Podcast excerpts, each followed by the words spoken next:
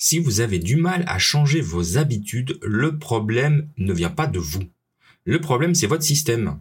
Les mauvaises habitudes se répètent encore et encore, non pas parce que vous ne voulez pas changer, mais parce que vous n'avez pas le bon système pour changer. Se concentrer sur le système global plutôt que sur un seul objectif est l'un des thèmes principaux de cet épisode. C'est aussi l'une des significations les plus profondes du mot atomique, parce qu'aujourd'hui on va parler des habitudes atomiques ou atomic habits. Vous avez probablement compris qu'une habitude atomique fait référence à un changement minuscule, un gain marginal, une amélioration de 1%. Mais les habitudes atomiques ne sont pas n'importe quelles vieilles habitudes aussi petites soient-elles. Ce sont de petites habitudes qui font partie d'un système plus vaste. Tout comme les atomes sont les éléments constitutifs des molécules, les habitudes atomiques sont les éléments constitutifs de résultats remarquables. Les habitudes sont comme les atomes de la vie. Chacune d'entre elles est une unité fondamentale qui contribue à votre amélioration globale. Au début, ces petites routines semblent insignifiantes, mais très vite elles se construisent les unes sur les autres et alimentent de plus grandes victoires qui se multiplient à un degré qui dépasse de loin le coût de leur investissement initial. Elles sont à la fois petites et puissantes. C'est le sens de l'expression habitude atomique. Une pratique régulière ou une routine qui n'est pas seulement petite et facile à faire, mais aussi la source d'une puissance incroyable, un élément du système de croissance composé.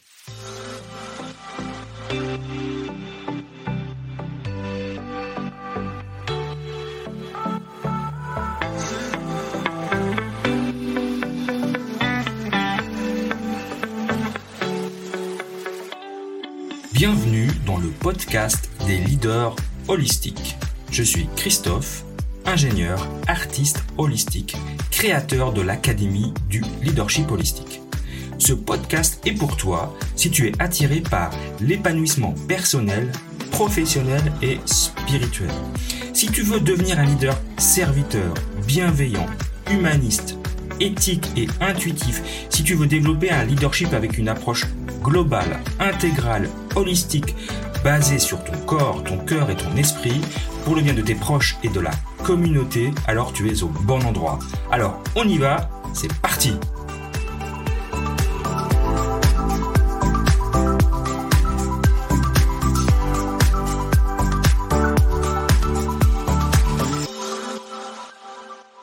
James Clear a un site web très populaire qui s'appelle euh, jamesclear.com et des millions de personnes le visitent chaque mois et des centaines de milliers s'abonnent à sa newsletter.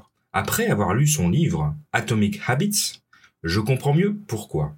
C'est plutôt un écrivain intéressant qui distille l'essence de la formation des habitudes dans, eh bien, je dirais, ses composants fondamentaux, la structure atomique, si vous voulez, tout en nous montrant comment ces petites améliorations incrémentielles s'additionnent pour donner de puissants résultats. Nous parlerons des mathématiques derrière des gains quotidiens de 1% dans la première grande idée que je vais développer dans cet épisode. Je dis rarement qu'un livre est absolument à lire, mais alors celui-là, vraiment, c'est probablement un des plus importants livres que j'ai jamais lus. J'en ai lu de nombreux, des livres sur les habitudes. Je les ai vraiment tous appréciés, c'est un sujet qui m'intéresse. Mais je dirais que ce livre en particulier, c'est celui qu'il faut lire après avoir, pour avoir, pardon, la meilleure vue d'ensemble scientifique du fonctionnement des habitudes et le meilleur modèle pratique pour que cette science fonctionne pour toi. Moi, je pense que tu vas adorer. Ce livre est rempli de grandes idées. C'est un des livres qui, c'est un de ces livres qui sont tellement bien qu'il est difficile de les résumer dans un épisode de 30 minutes. Alors, je vais faire que effleurer la surface de tout ce qui est bien dans ce livre mais j'ai hâte de partager quelques-unes de mes préférées. Alors c'est parti. Pourquoi de minuscules changements conduisent à des résultats remarquables Il est si facile de surestimer l'importance d'un moment déterminant et de sous-estimer la valeur des petites améliorations quotidiennes. Trop souvent, nous nous convainquons qu'un succès important nécessite une action importante. Qu'il s'agisse de perdre du poids, de créer une entreprise, d'écrire un livre, de gagner un championnat, de courir un marathon ou d'atteindre n'importe quel autre objectif, on se met la pression pour réaliser une amélioration importante dont tout le monde va parler.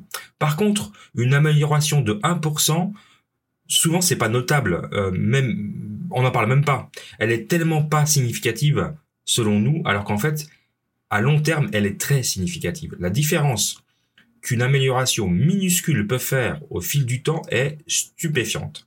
Voici comment on pourrait calculer ça. Si vous pouvez améliorer de 1% chaque jour pendant un an, vous serez, écoutez-moi bien, 37 fois meilleur au bout du compte, au bout d'une année. D'accord? À l'inverse, si votre, situation se dégrade de 1% chaque jour pendant un an, vous, vous, vous diminuerez presque jusqu'à zéro. Donc, ce qui commence par être une petite victoire ou un revers mineur se transforme en quelque chose de beaucoup plus important. Les habitudes sont les intérêts composés de l'auto-amélioration. Je répète parce que cette phrase est, est vraiment importante. Les habitudes sont les intérêts composés de l'auto-amélioration. De la même manière que l'argent se multiplie grâce aux petits intérêts composés, les effets de vos habitudes se multiplient à mesure que vous les répétez. Elles semblent peu faire de différence au quotidien, mais l'impact qu'elles produisent au fil des mois et des années peut être énorme.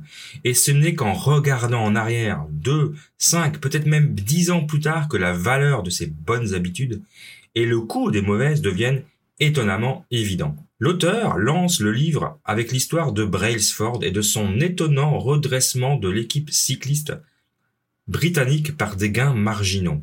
La morale de cette histoire, les petites choses comptent beaucoup. Alors je vais pas vous refaire toute l'histoire du, cyclisme britannique, mais voilà, ils sont partis de pendant pendant plus de 100 ans, le, cyclisme britannique n'a gagné aucune médaille. Ils étaient nuls, vraiment, ils étaient nulle part. Aucune médaille au championnat du monde, aucune médaille au Tour de France. Et puis euh, le fameux euh, Brailsford a pris en charge l'équipe nationale et ils ont vraiment travaillé sur les petits détails, mais sur, toute la partie, donc de manière holistique. Donc ils ont vraiment adressé le matériel, la forme des coureurs, le, les vélos par eux-mêmes évidemment, le, les entraînements, la musculation, etc. Ils ont vraiment travaillé sur tous ces petits détails. Ils ont fait des petites améliorations et ils sont devenus maintenant l'équipe la plus forte au monde euh, je sais pas, plus de 20 championnats du monde, 5, 6 euh, victoires au, Tour de France de manière consécutive, c'est vraiment important. Donc ça illustrait bien comment des petites améliorations, mais sur plein d'angles différents, permettent vraiment d'exploser. Maintenant, on sait ce qui se passe lorsque nous améliorons de 1% par jour pendant un an, on devient 37 fois meilleur. Donc exécuter cette amélioration quotidienne de 1% pendant une année supplémentaire et devinez quoi Après deux ans, vous êtes 74 fois meilleur. Mais non, parce que ça se multiplie. Vous devenez 1400 fois mieux. Alors pourquoi s'arrêter là? Faites-le une année de plus. Après la troisième année d'amélioration de, 1% chaque jour pendant trois ans, on devient 53 405 fois meilleur. Et au bout de quatre ans, 2 17 000 828 fois meilleur. Et au bout de 5 ans, 76 240 507 fois meilleur. Enfin, je pourrais continuer euh, longtemps, mais si on, on fait euh, le travail, le calcul sur 10 ans, on devient quasiment un quadrillion de fois meilleur que le, que le départ. Donc plus de quasiment 6, 5, donc c'est exactement 5,87 10 puissance 15. Ça veut, on sait même pas ce que ça veut dire tellement c'est énorme. Donc rendez-vous compte. On fait une amélioration de 1% chaque jour sur n'importe quelle compétence qu'on veut améliorer. Hein. Euh, ça peut être la cuisine, ça peut être, être le sport, ça peut être euh, euh, la culture, la culture générale, l'art, vraiment n'importe quel objectif qu'on pourrait s'y fixer avec juste un petit pas de 1%. C'est juste énorme. Donc ces chiffres que je vous ai donnés là deviennent complètement absurdes évidemment. Et c'est évidemment c'est le but, c'est d'illustrer que euh, 1% ça paraît pas grand chose, mais 10 ans après, vous êtes devenu euh, des milliards et des milliards de fois meilleur que ce que vous étiez à la base. Hélène Langer, professeure à Harvard de la psychologie de la possibilité, me vient à l'esprit quand je vous parle de ça. Elle nous dit que notre potentiel est inconnu. Littéralement, il est impossible de savoir ce dont nous sommes capables tant que nous ne sommes pas débarrassés de nos limites et de commencer à faire des petites choses avec constance. Euh, l'écrivain philosophe Ralph Waldo Emerson me vient également à l'esprit dans Self-Reliance. Il y a une grande phrase sur le fait que les grands êtres humains ont une aura. Il dit que c'est presque comme s'ils étaient escortés par un train d'anges. Et c'est peut-être ça ce que ça veut dire le 10 puissance 15 dans notre calcul. Comme le dit Ralph Waldo Emerson, la force du caractère est cumulative. Tous les lendemains de la vertu y font leur santé.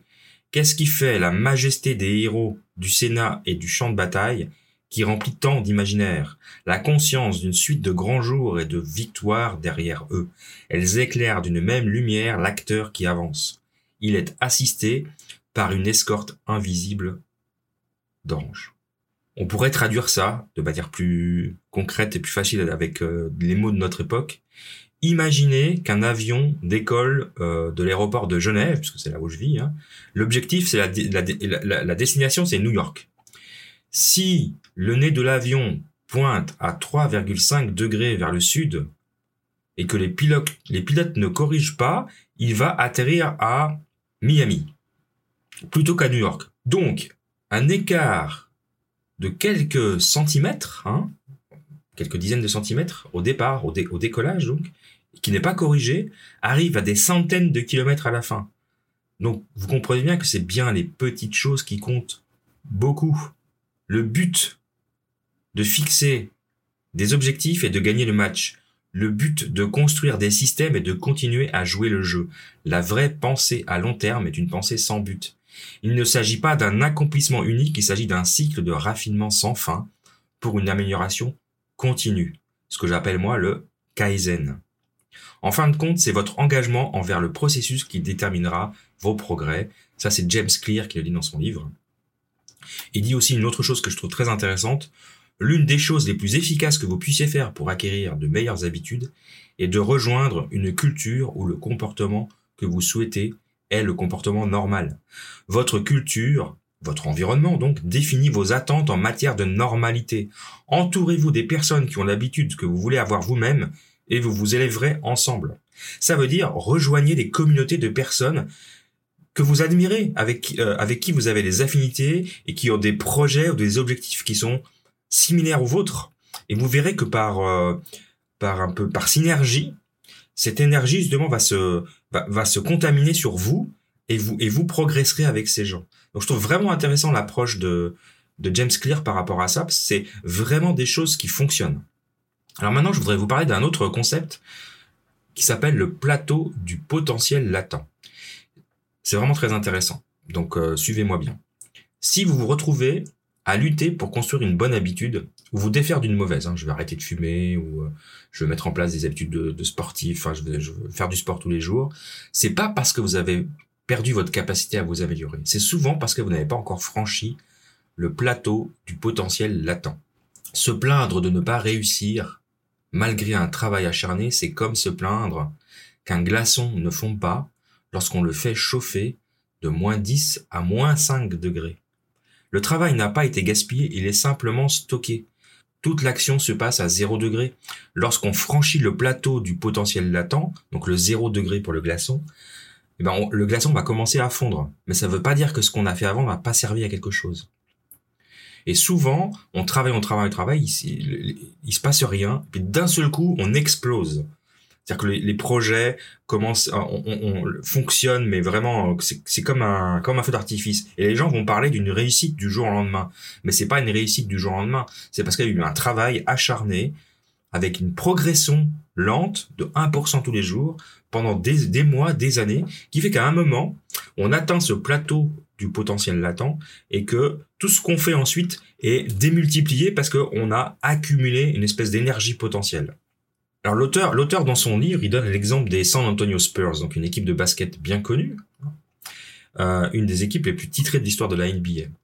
Et euh, ils avaient une, ils ont une citation qui est accrochée dans leur vestiaire qui est intéressante, qui dit quand rien ne semble aider, je vais voir un tailleur de pierre qui martèle sa pierre peut-être cent fois sans qu'une fissure ne se dessine.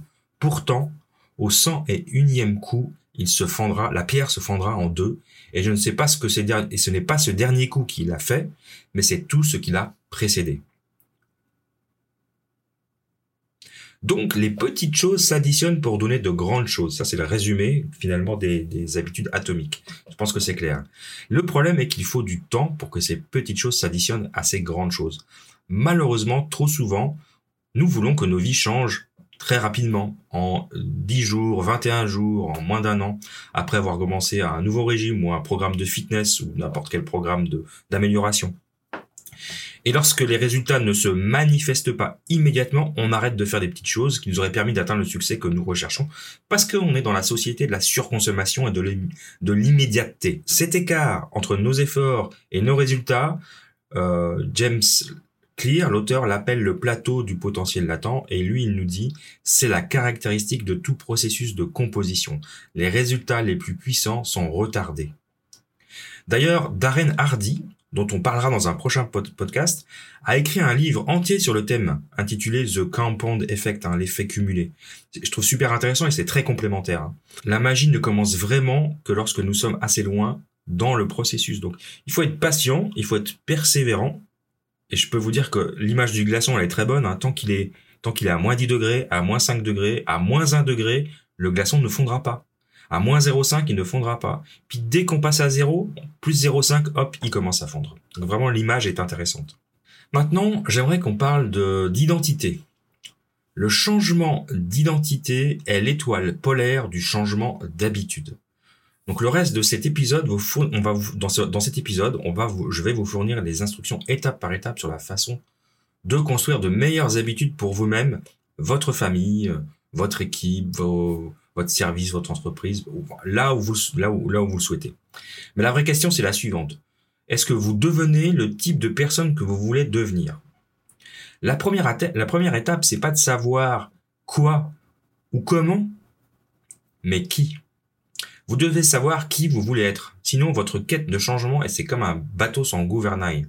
Et c'est pourquoi on commence toujours par ici. Vous avez le choix de changer vos croyances sur vous-même. Votre identité n'est pas figée, malgré ce que, ce que vous pourriez croire.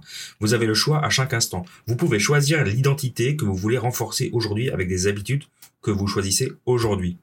Et ceci nous amène à l'objectif plus profond de, cette, de, ce livre hein, dont je parle aujourd'hui et à la véritable raison pour laquelle les habitudes comptent. Les quatre lois du changement de comportement sont un ensemble simple de règles qu'on peut utiliser pour créer les meilleures habitudes. Donc ce sont les, quatre habitudes suivantes. Hein. 1. Rendez-le évident. 2. Rendez-le attrayant. 3. Rendez-le facile. Et 4. Rendez-le satisfaisant. Que nous abordions le changement de comportement en tant qu'individu, parent, coach ou leader, nous devons toujours nous poser la même question. Comment concevoir un monde où il est facile de faire ce qui est juste? Redessinez votre vie pour que les actions qui comptent le plus soient celles qui sont les plus faciles à faire. Pour prendre de meilleures habitudes, il ne, s'agit pas de parsemer votre journée d'astuces de vie. L'idée, c'est pas d'utiliser des plein de petits trucs. Il ne s'agit pas de se passer du fil dentaire chaque soir, de prendre une douche froide chaque matin, de porter la même tenue chaque jour. Il ne s'agit pas non plus d'obtenir des mesures externes de réussite, euh, d'avoir une belle voiture, de, euh, de gagner plus d'argent, de perdre du poids ou de réduire le stress. Les habitudes peuvent vous aider à réaliser toutes ces choses. Mais fondamentalement, il ne s'agit pas de posséder quelque chose, il s'agit de devenir quelqu'un. En définitive, vos habitudes sont importantes car elles vous aident à devenir le type de personne que vous souhaitez être. Elles sont le canal par lequel vous développez vos croyances les plus profondes sur vous-même. Littéralement, vous devenez vos habitudes. Par exemple, si je veux arrêter de fumer, je peux utiliser les habitudes pour décroître ma consommation de cigarettes et puis euh, travailler sur euh, moi pour arrêter de fumer. Je deviendrai quelqu'un qui a arrêté de fumer. Mais est-ce que ça veut dire que je vais arrêter de fumer pour le reste de ma vie? C'est pas sûr. Par contre, si je travaille pour devenir quelqu'un qui n'est pas un fumeur, je ne suis pas donc je, ne suis pas en train d'essayer d'arrêter de fumer. je suis pas en train d'essayer d'arrêter de fumer. Je ne suis pas un fumeur. Et je construis toutes mes habitudes pour devenir un non-fumeur. Et c'est vraiment la différence. Euh, je suis une personne en forme, en pleine santé. C'est vraiment, c'est pas juste, c'est pas juste se convaincre qu'on va devenir ça. C'est juste travailler sur toutes les petites choses qui font que vous voulez devenir cette personne. Donc vraiment, au-delà de définir des objectifs et un processus pour y arriver, c'est de définir qui vous voulez être. Comment vos habitudes façonnent votre identité et vice versa. Donc la question qui se pose, c'est qui voulez-vous devenir? Et ça, c'est le moteur ultime de nos habitudes. Alors, la question, je vous la pose. Avant d'aller plus loin, je vous la pose cette question. Qui voulez-vous devenir? Est-ce que vous voulez devenir un athlète en bonne santé, en bonne forme? Une personne super productive? Un mari? Une femme?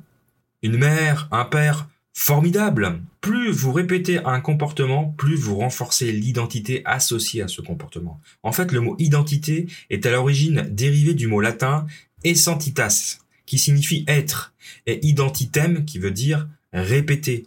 Donc votre identité est littéralement votre être répété. C'est quand même incroyable.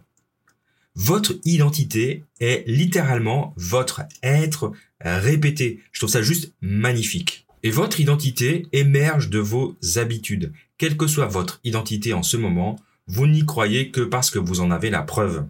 Donc, vous voulez une nouvelle identité? Répétez le comportement souhaité aussi souvent que possible et vous deviendrez qui vous voulez être.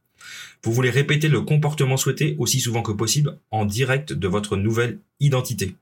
Il y a tellement de choses dans ce, dans, livre qui méritent d'être soulignées que je pourrais pas tout dire. Hein, c'est juste ridicule, mais comprenez vraiment le fond de ce que j'essaye de vous, de, vous résumer. Donc, pour l'instant, imaginez euh, le vous améliorer, le meilleur vous-même. Devenez-le et mettez en place les habitudes pour le devenir. Donc, je vous ai parlé tout à l'heure des quatre lois du changement de comportement. On va revenir là-dessus.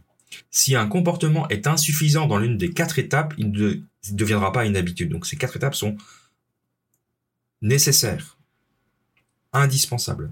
Éliminez l'indice et votre habitude ne commencera jamais. Réduisez l'envie et vous n'aurez pas la motivation suffisante pour agir. Rendez le comportement difficile et vous ne serez pas capable de le faire.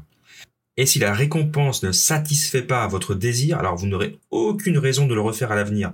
Sans les trois premières étapes, un comportement ne se produira pas. Et sans les quatre étapes, un comportement ne se répétera pas. En résumé, l'indice déclenche une envie qui motive une réponse, laquelle fournit une récompense qui satisfait l'envie et finalement devient associée à l'indice. Vous voyez, c'est un cercle vertueux. Ensemble, ces quatre étapes forment une boucle de rétroaction neurologique. Indice, envie, réponse, récompense. Indice, envie, réponse, récompense. Qui vous permet finalement de créer des habitudes automatiques. Ce cycle est connu sous le nom de boucle de l'habitude. Donc les quatre étapes qui forment la boucle des habitudes est la base des quatre lois du changement du comportement. Elles sont, je répète encore une fois, indice plus envie plus réponse plus récompense. Nous avons un indice dans notre environnement qui conduit à un désir de faire quelque chose. Nous répondons à ce désir et nous obtenons une récompense et on répète. Disons que on veut méditer dès le matin. Donc la loi numéro 1 dit rendez-le évident. Hein, c'est le côté indice, l'indice nous pouvons utiliser des intentions de mise en œuvre telles que euh, je méditerai à la première heure du matin dans ma chambre. Euh, c'est important de définir le moment et le lieu. Il faut être précis pour augmenter les chances de réussite. On peut également rendre le repère évident en aménagement l'environnement. Euh, on peut placer le, coussin ou le tapis de méditation au pied du lit. ou entre, le, entre la chambre et la salle de bain, de façon à ce qu'on on, on, peut pas le rater, quoi. C'est évident que le matin, on se lève, on va directement sur le tapis de méditation. La loi numéro 2, rendez-le attrayant. Pensez à toutes les recherches qui démontrent les avantages que vous recherchez. Euh, la méditation, ça implique un esprit calme. On peut également l'associer à quelque chose qu'on aime faire, comme boire une tasse de, café ou un thé après avoir médité. Donc on s'octroie une petite récompense après l'avoir fait. Ou un autre moyen, bah, c'est de rejoindre une communauté où le comportement euh, qu'on souhaite est un comportement normal, c'est-à-dire qu'on on, s'entoure de gens euh, qui font de la méditation, tout bêtement. Leçon numéro 3, loi numéro 3, faciliter les choses. La façon la plus simple de rendre les choses faciles, réduisez les habitudes jusqu'à ce qu'elles puissent être réalisées en moins de deux minutes. Donc les petites habitudes ridicules euh, l'idée, c'est de maîtriser le moment décisif, d'optimiser les petits choix qui ont un impact considérable. Donc l'idée, c'est pas de se dire je veux m'habituer à méditer 20 minutes tous les jours. C'est euh, dès que je me lève, je vais sur mon tapis de méditation. Puis après, après, vous êtes comme un robot parce que à partir du moment où vous êtes sur votre tapis de méditation, vous allez méditer. Donc l'idée, c'est de réduire l'habitude en petites choses et c'est ce déclencheur-là qui fait que le reste va s'enclencher de manière automatique. Et enfin, la loi numéro 4, rendez-la satisfaisante. L'idée, c'est de s'accorder une récompense immédiate après avoir pris une nouvelle habitude. Euh, Donc utilisez par exemple un outil de suivi, donc un petit tableau. Euh, si on veut s'engager à méditer quotidiennement, euh, en plus des avantages d'un esprit plus calme, qu'on expérimente évidemment quand on, quand on médite, et euh, on expérimente aussi le plateau du potentiel latent d'ailleurs, hein, parce que pendant, pendant un certain temps, la méditation va pas faire grand-chose, puis d'un seul coup, paf, ça va devenir, vous allez pouvoir vous en passer, parce que c'est vraiment quelque chose qui vous va vous apporter de la zénitude. Euh, ben, L'idée, c'est de le, de le noter, de l'enregistrer, et puis d'insérer votre comportement souhaité dans, dans une certaine routine. Donc suivez les quatre lois, faites le contraire pour les choses dont on veut se débarrasser. Ça, c'est intéressant. Hein. Les quatre lois marchent dans un sens et marchent dans l'autre. Comment mettre en place une habitude ou comment se débarrasser d'une habitude. Et comment se débarrasser d'une habitude? Prenons un autre exemple. Admettons qu'on aimerait arrêter de manger euh, de la junk food, de la malbouffe, euh, McDo et compagnie. Donc la première loi nous dit, nous dit, nous dit donc la rendre invisible. Comment? Bah, n'oubliez pas d'acheter votre volonté au magasin. En d'autres termes, n'achetez pas de junk food et jetez tout ce que vous avez. Rendez-le invisible. Parce que quand il est évident, quand il existe, qu'est-ce qu'on fait? On le mange. Donc rendez-le invisible. N'achetez plus de chips, n'achetez plus de euh, de quoi faire des burgers, etc. Après, rendez-la peu attrayante. Recadrez votre état d'esprit, mettez en évidence les avantages d'éviter les mauvaises habitudes. Par exemple, imaginez que votre énergie se stabilise et que votre santé s'optimise. Troisièmement, rendez la chose difficile. Augmentez la friction en augmentant le nombre d'étapes entre vous et vos mauvaises habitudes. Par exemple, vous devez vous rendre à l'épicerie pour acheter de la malbouffe. Alors c'est vrai que maintenant, avec euh, la livraison, c'est assez simple. Donc supprimez de votre téléphone l'application Uber Eats. Par exemple, c'est juste un exemple. Parce que vous allez commander de la cochonnerie. Donc supprimez-la. Quatrièmement, faites en sorte que ce soit insatisfaisant. Gardez à l'esprit le recadrage dont je vous ai parlé avant. Faites le lien entre vos pics et vos chutes d'énergie et cette malbouffe. Je sais pas vous, mais moi, euh, j'aime bien me faire un bon McDo. J'aime bien, parce que je dis un bon McDo alors que c'est pas bon. J'aime bien me faire un McDo et je sais que je vais, je vais tenter, je vais, me laisser tenter, pardon. Et je sais qu'après je vais pas être bien, je vais mal dormir, je vais, j'aurai faim le matin parce que j'aurais, enfin vraiment, je, sais très bien que je vais pas être bien le lendemain. Donc il faut être, euh, avoir cette conscience et, après accepter. Hein. On fait, l'erreur une fois, on, on l'a fait deux fois, on essaye de pas la faire trois fois. Donc mon challenge aujourd'hui, c'est quelle est la bonne habitude numéro un que tu aimerais créer? Quelle est la mauvaise habitude que tu aimerais euh, faire disparaître? Quelle est la personne que tu aimerais devenir? Donc passe, un, moment à travailler sur ce modèle avec les quatre, les quatre lois hein, euh, que je répète, hein, rendre, rendre la chose évidente, la rendre, ensuite la rendre attrayante, après se faciliter la chose, et enfin la rendre satisfaisante, se récompenser. Ça c'est pour les choses, les habitudes positives, et pour les habitudes négatives, c'est l'inverse, c'est rendre invisible, rendre peu attrayant, rendre difficile et rendre insatisfaisant. Pour finir, je voudrais te parler du paradoxe de Sorites. C'est une parabole grecque ancienne connue sous le nom de paradoxe de Sorites, ou de Sorite, je ne sais pas comment on le prononce finalement, qui parle de l'effet que peut avoir une petite action lorsqu'elle est répétée suffisamment souvent. Euh, on pourrait la formuler de cette manière-là. Une seule pièce de monnaie peut-elle rendre riche une personne? Si on, si on donne à une personne disons, un tas de 10 pièces de monnaie, de 10 centimes. Est-ce qu'on pourra dire à la fin qu'elle est riche? Probablement pas. Mais qu'est-ce qui se passe si tu en ajoutes une autre? Et puis une autre Et puis encore une autre Puis une autre chaque jour Rappelez-vous les, chiffres que je vous ai donnés tout à l'heure, hein, hein, au bout de 10 ans. Hein. Alors on va pas aller jusqu'au bout de 10 ans, mais au bout de quelques années, la personne deviendra extrêmement riche. À un moment donné, on doit admettre que personne ne peut être riche sans la petite pièce qu'on ajoute tous les jours. C'est vraiment la même chose, la même chose pour les habitudes. Un seul petit changement peut-il transformer ta vie? Probablement oui. Mais si on en faisait un autre, et un autre, et encore un autre? Donc si on fait plein de petits changements tous les jours, on peut imaginer que notre vie peut être transformée par un petit changement. Donc le saint graal du changement d'habitude, c'est pas une amélioration unique de 1%, mais un millier d'améliorations. C'est une amélioration continue chaque jour. C'est un ensemble d'habitudes atomiques qui s'empilent, chacune étant une unité fondamentale du système global. Le secret pour obtenir des résultats durables, c'est de ne jamais cesser d'apporter des améliorations. C'est vraiment remarquable ce qu'on peut construire si on ne s'arrête pas. Ces petites habitudes ne s'additionnent pas, elles se multiplient. C'est le pouvoir des habitudes atomiques, des changements minuscules, des résultats remarquables. Et nous connaissons déjà le pouvoir des intérêts composés. J'en ai fini avec euh, cet épisode euh, basé sur le livre de James Clear, Atomic Habits, les habitudes atomiques, et je pense que vous aurez compris l'importance de ce livre et des petites choses que ça rapporte. Donc je vous conseille évidemment d'aller acheter ce livre. Euh, parce que l'épisode aujourd'hui vous donne juste un, court résumé des, des concepts, mais vraiment ça vaut la peine. Euh, de lire ce livre, qui est pas, qui est pas très long à lire d'ailleurs, hein, c'est pas, c'est moins de 300 pages.